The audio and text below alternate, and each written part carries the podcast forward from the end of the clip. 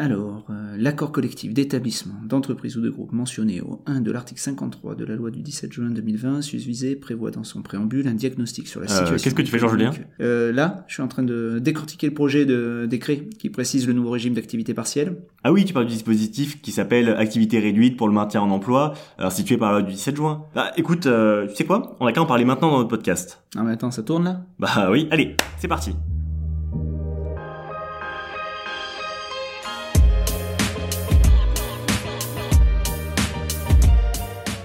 Donc si j'ai bien compris, il y a deux grands régimes d'activité partielle.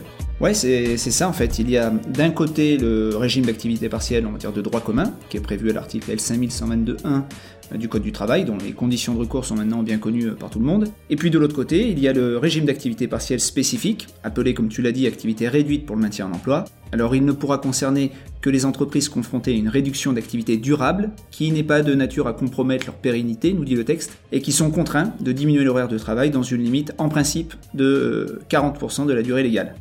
Alors il y a quand même un point qui est important à retenir, c'est que pour mettre en place l'activité réduite, il faudra euh, un accord collectif. Alors attends, euh, avant de voir comment ce dispositif peut être mis en place, je pense qu'il y a une question que tout le monde se pose. Quel est le niveau d'indemnisation?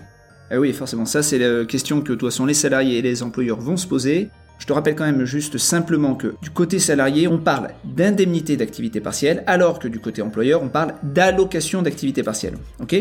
Dans les grandes lignes, l'employeur devra verser à chaque salarié placé en activité partielle dans le cadre euh, du dispositif d'activité réduite une indemnité horaire correspondant à 70% de leur rémunération brute. Euh, S'agissant de l'allocation d'activité partielle, cette fois-ci, qui correspond à la somme versée par l'État et l'UNEDIC à l'employeur, son montant va varier dans le temps. Il est égal pour chaque salarié qui va être placé en activité partielle à 60% de la rémunération horaire brute pour les accords qui seront transmis à l'autorité administrative avant le 1er octobre 2020 et 56% de la rémunération horaire brute pour les accords transmis à l'autorité administrative à compter du 1er octobre 2020. Ok, donc maintenant on peut voir la mise en place du dispositif. Et tu parlais juste avant euh, d'accord collectif. Est-ce que tu peux m'en dire un peu plus? Alors oui, c'est simple, pour mettre en place l'activité réduite, tu verras dans le texte, il est prévu qu'il faut un accord, soit d'entreprise, d'établissement ou de groupe, ou alors il faut qu'il y ait un accord de branche étendu. Sachant que dans ce dernier cas, l'employeur pourra mettre en place directement l'activité réduite, sous réserve d'élaborer un document unilatéral conforme aux dispositions de l'accord de branche. Et que doivent contenir ces accords ou ce document unilatéral? Alors c'est un petit peu long, donc je vais pas vouloir rentrer trop trop dans la technique, mais euh, ce qu'il faut retenir, c'est qu'il y a d'un côté des mentions obligatoires et d'autre des facultatives. Parmi les mentions obligatoires, il y a notamment euh, les activités et les salariés concernés, ainsi que les engagements de l'employeur en termes de maintien dans l'emploi et de formation professionnelle. S'agissant des mentions facultatives, on en retrouve une qui est similaire à celle qui est prévue dans les accords de performance collective. Ça va te dire quelque chose, tu vas voir.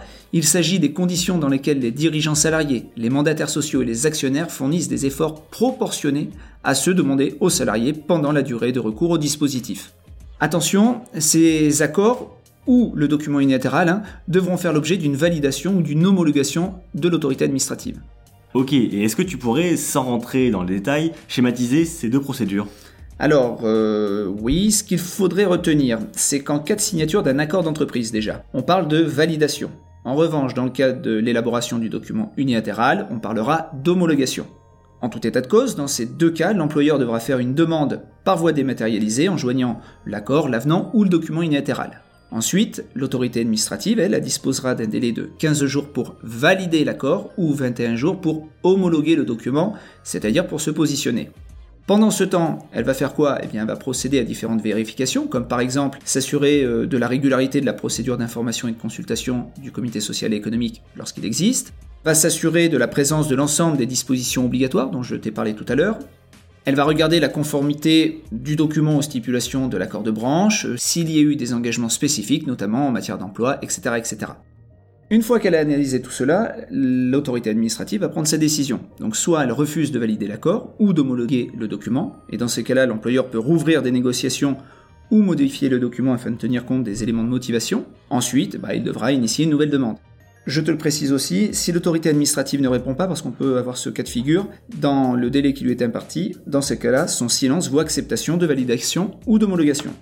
Donc une fois que l'administration a donné son feu vert, l'employeur peut mettre en place l'activité réduite et bénéficier des allocations. Ok. J'avais cru lire qu'il y avait des sortes de contrôles périodiques. Ouais, oui, tu as raison. Il va y avoir des contrôles. En fait, la validation ou l'homologation, ce n'est qu'une étape Ensuite, l'employeur devra tous les six mois, notamment, transmettre euh, un bilan des engagements qu'il a pris. L'autorité administrative qui s'aperçoit par exemple que les engagements ne sont pas tenus, eh pourra soit suspendre le paiement euh, de l'allocation pendant la période de recours au dispositif d'activité réduite, et elle pourra même contraindre l'employeur à rembourser, dans certains cas de figure, les allocations perçues.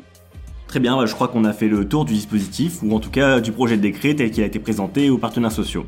A priori, s'il y a des ajustements, ils seront probablement à la marge, comme ce fut le cas tout au long de la période Covid, où les textes définitifs étaient souvent identiques aux projets publiés qu'on arrivait à récupérer un peu avant. Oui, je pense que ça devrait être euh, le cas. Toutefois, on n'est pas rentré dans le détail hein, du, décret, mais il y a quand même quelques petites coquilles qui méritent d'être, euh, à mon avis, vérifiées au moment de la publication du texte, mais bon, dans ces cas-là, on, reviendra ou on fera une publication comme on a l'habitude de le faire. En tout cas, merci Jean-Julien pour tes éclaircissements. De notre côté, on, se revoit bientôt pour un nouvel épisode de l'Instant Social. Et d'ici là, portez-vous bien. À très bientôt.